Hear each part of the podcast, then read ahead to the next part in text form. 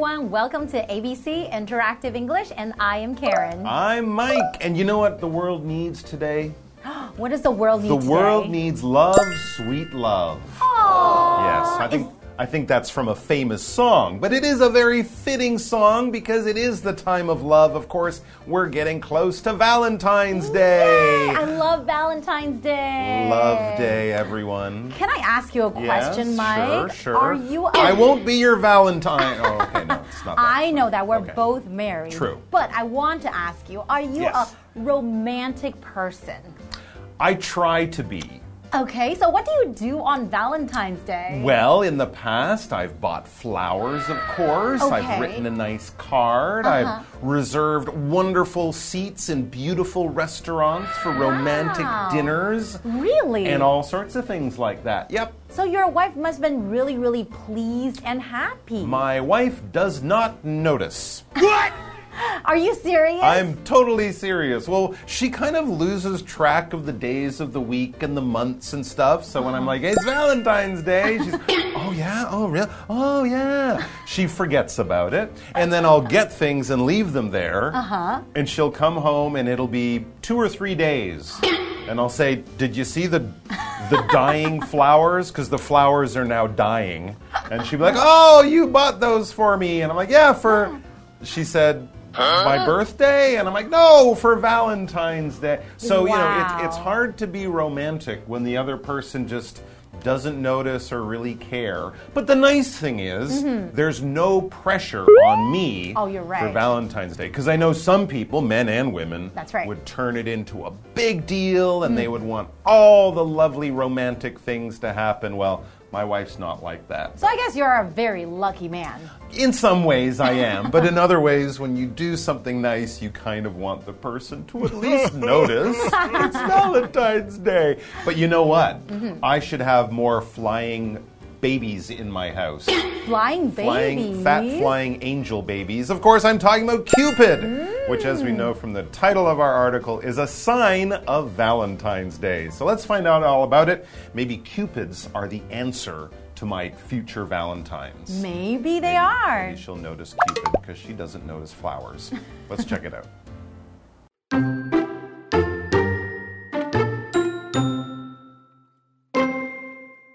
Valentine's Day is a special holiday. It's on February 14th, and it's a day for love. You'll see a lot of hearts, roses, and lovebirds. You'll also see cupids. Cupids are cute little baby boys with wings. They also have bows and arrows, and they are pointing them at people.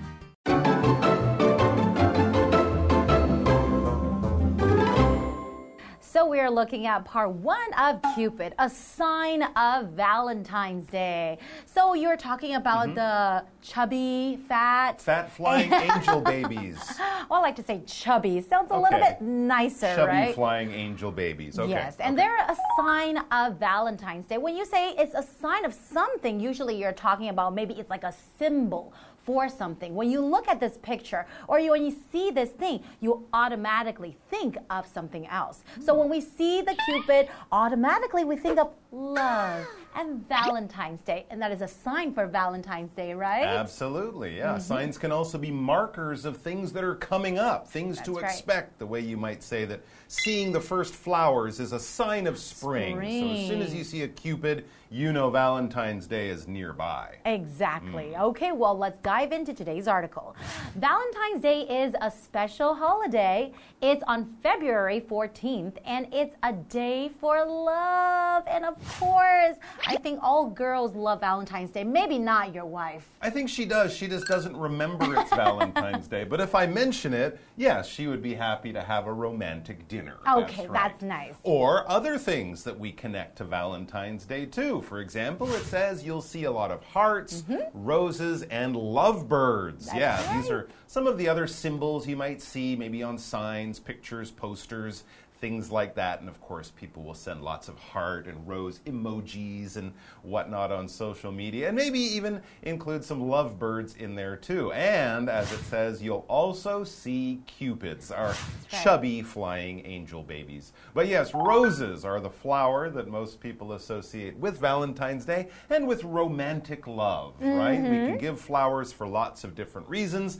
but if you give someone red roses, especially 12 red roses or a dozen, which is a mm-hmm. word for 12, people would think, oh, you're on a date, you're getting married, you're getting engaged, it's Valentine's Day, or maybe your your wife is just really, really angry with you right now. So you're You wanna say sorry. Roses. Roses are famous for being beautiful, for being red, but also white, yellow. You're right. They can also be other colors too. But naturally, I think white, pink, yellow, red, these are the most common ones. They smell beautiful, but also every rose has a thorn. They also are famous for those sharp little things on the stem. So be careful when you give someone a rose, or maybe if you catch it in your teeth. Like in a romantic movie, because they do have thorns, but they also smell lovely and they're very romantic. That's right. And then when you see roses, of course, you think of a Valentine's Day. Mm-hmm. But if you see lovebirds, you also think of Valentine's Day too. So lovebirds are basically like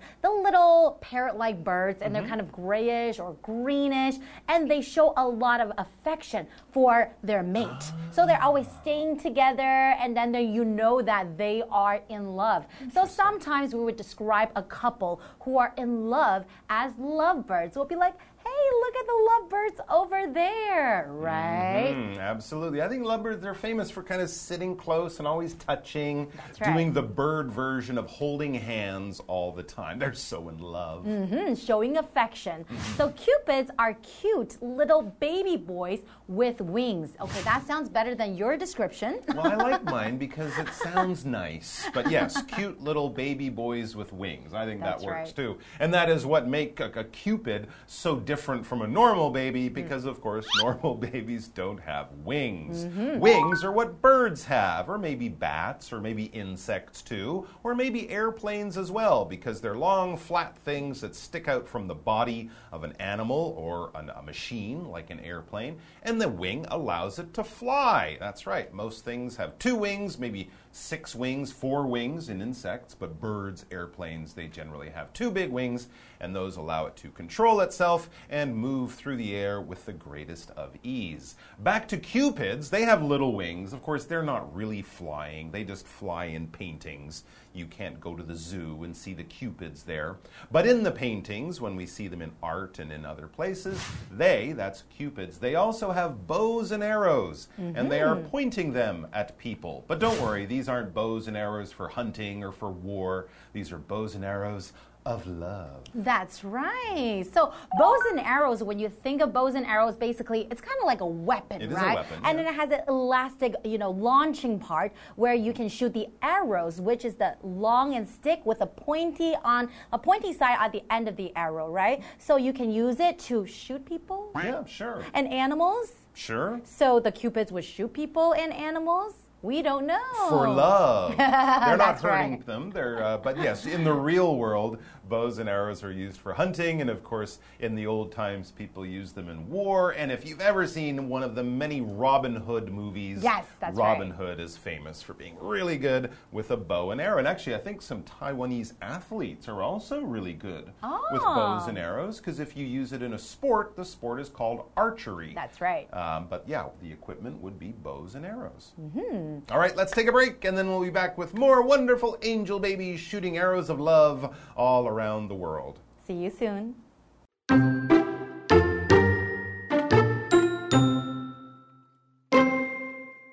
Everyone knows them as signs of love and Valentine's Day.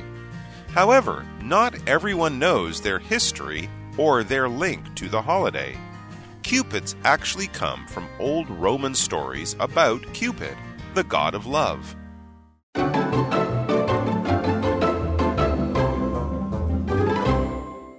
Welcome back, everyone. So we are still learning about the cupids, right? The flying baby boys. That's with right. wings. It's funny when we think of Valentine's Day, we think of a lot of things, roses and Mm-hmm. hearts and stuff. But this is one of the few characters that we might see, right? Christmas has You're Santa right. Claus and all sorts of stuff. Valentine's Day has these wonderful babies with their bows and arrows of love. As the article says, when we think of Cupid or when you see a picture of a Cupid, everyone knows them as signs of love and Valentine's Day. You don't see Cupids at Halloween. Mm-hmm. Cupids don't pop up at Thanksgiving or Chinese New Year. No, they pop up at Valentine's Day, of course. However, not everyone knows their history or their link to the holiday. That's right. A really good point. If I saw a Cupid, I would immediately think of Valentine's Day. But if someone said, where did it come from and how did it get a connection to this day?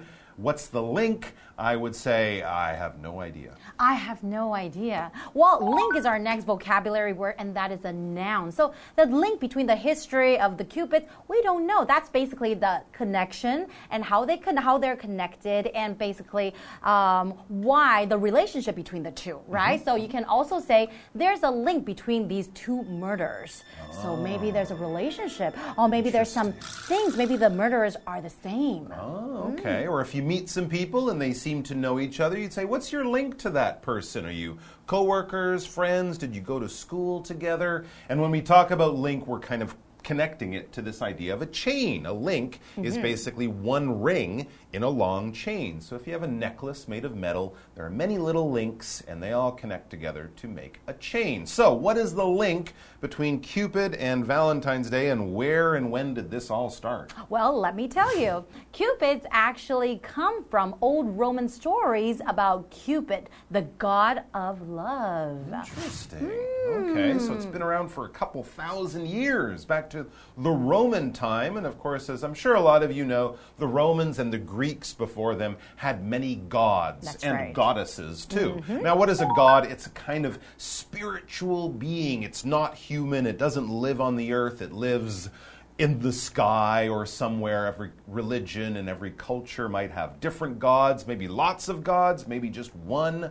Um, some of the religions in the world that have one god, we would ca- we would say Christianity. Of course, Islam has one god. For Jewish people, there's one god. And then in some of the older religions or other religions, like in Hindu, they have many gods and goddesses, but they have amazing powers. They can control life and death. They create the world. People pray to them when they need help or in times when they're very joyful. They thank God, that kind of thing. But it's not a real person, it's something that comes to us from religion and spirituality. All right, well, there we go. So Cupid was a god, but a little flying baby god. Mm-hmm. Yeah, it's weird because Z- Jupiter was the head Roman god. He used to throw lightning bolts. Cupid had a little love bow and arrow. That's true. Yeah, I guess we'll learn more about it in part two, I hope we do. We're going to mm-hmm. have to come back and find out much more about Cupid because it seems there's much more to this very interesting and romantic story. So let's come back and find out about that tomorrow. Until then, take care of yourselves, take care of each other, have lots of happy love around Valentine's Day, and we'll see you back here soon. See you next time. Bye.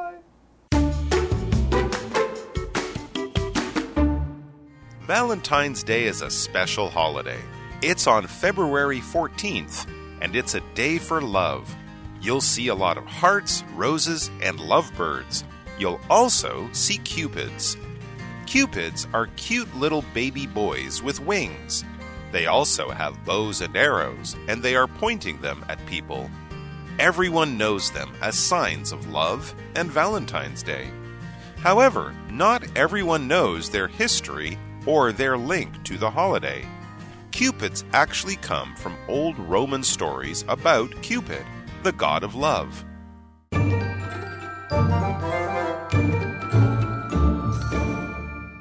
Hello, I'm Tina。我们来看这一课的重点单字。第一个，rose，rose 名词，玫瑰花。Ken sent his girlfriend a bunch of roses. Ken 送给他女朋友一束玫瑰花。 Bunch 这里指的就是一束、一串。下一个单字，wing，wing 名词，翅膀。Do you like chicken wings？你喜欢吃鸡翅吗？下一个单字，link。 link 名词，关联、关系。Is there a link between anxiety and dreams？焦虑和做梦有关联吗？Anxiety 指的是焦虑。最后一个单字 God，God 名词，神。 女神的话呢，就是 Goddess，Goddess。The building was named after an ancient Greek god。这栋建筑物是以一位古希腊的神明命名的。Greek 指的是希腊的。接着我们来看重点文法。第一个，a day for 加名词，属于什么的日子。我们来看看这个例句。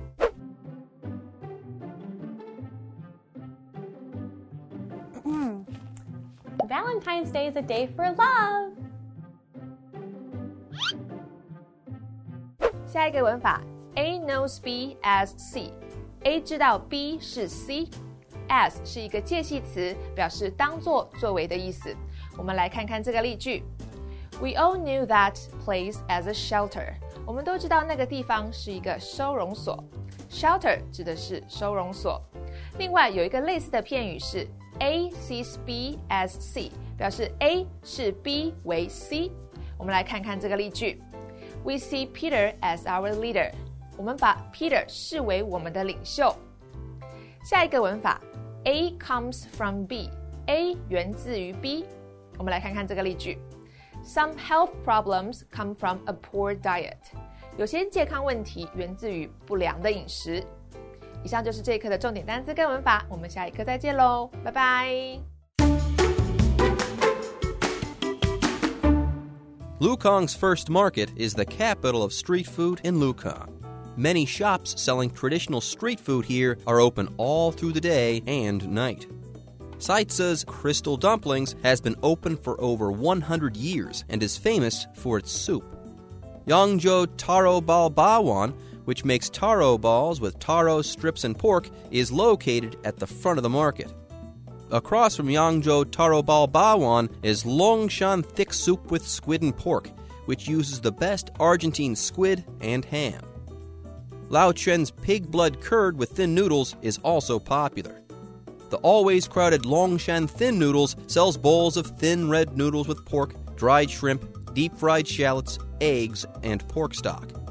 Wong Wong's Thin Noodles, towards the back of the market, is famous for its smooth, thin noodles topped with meat.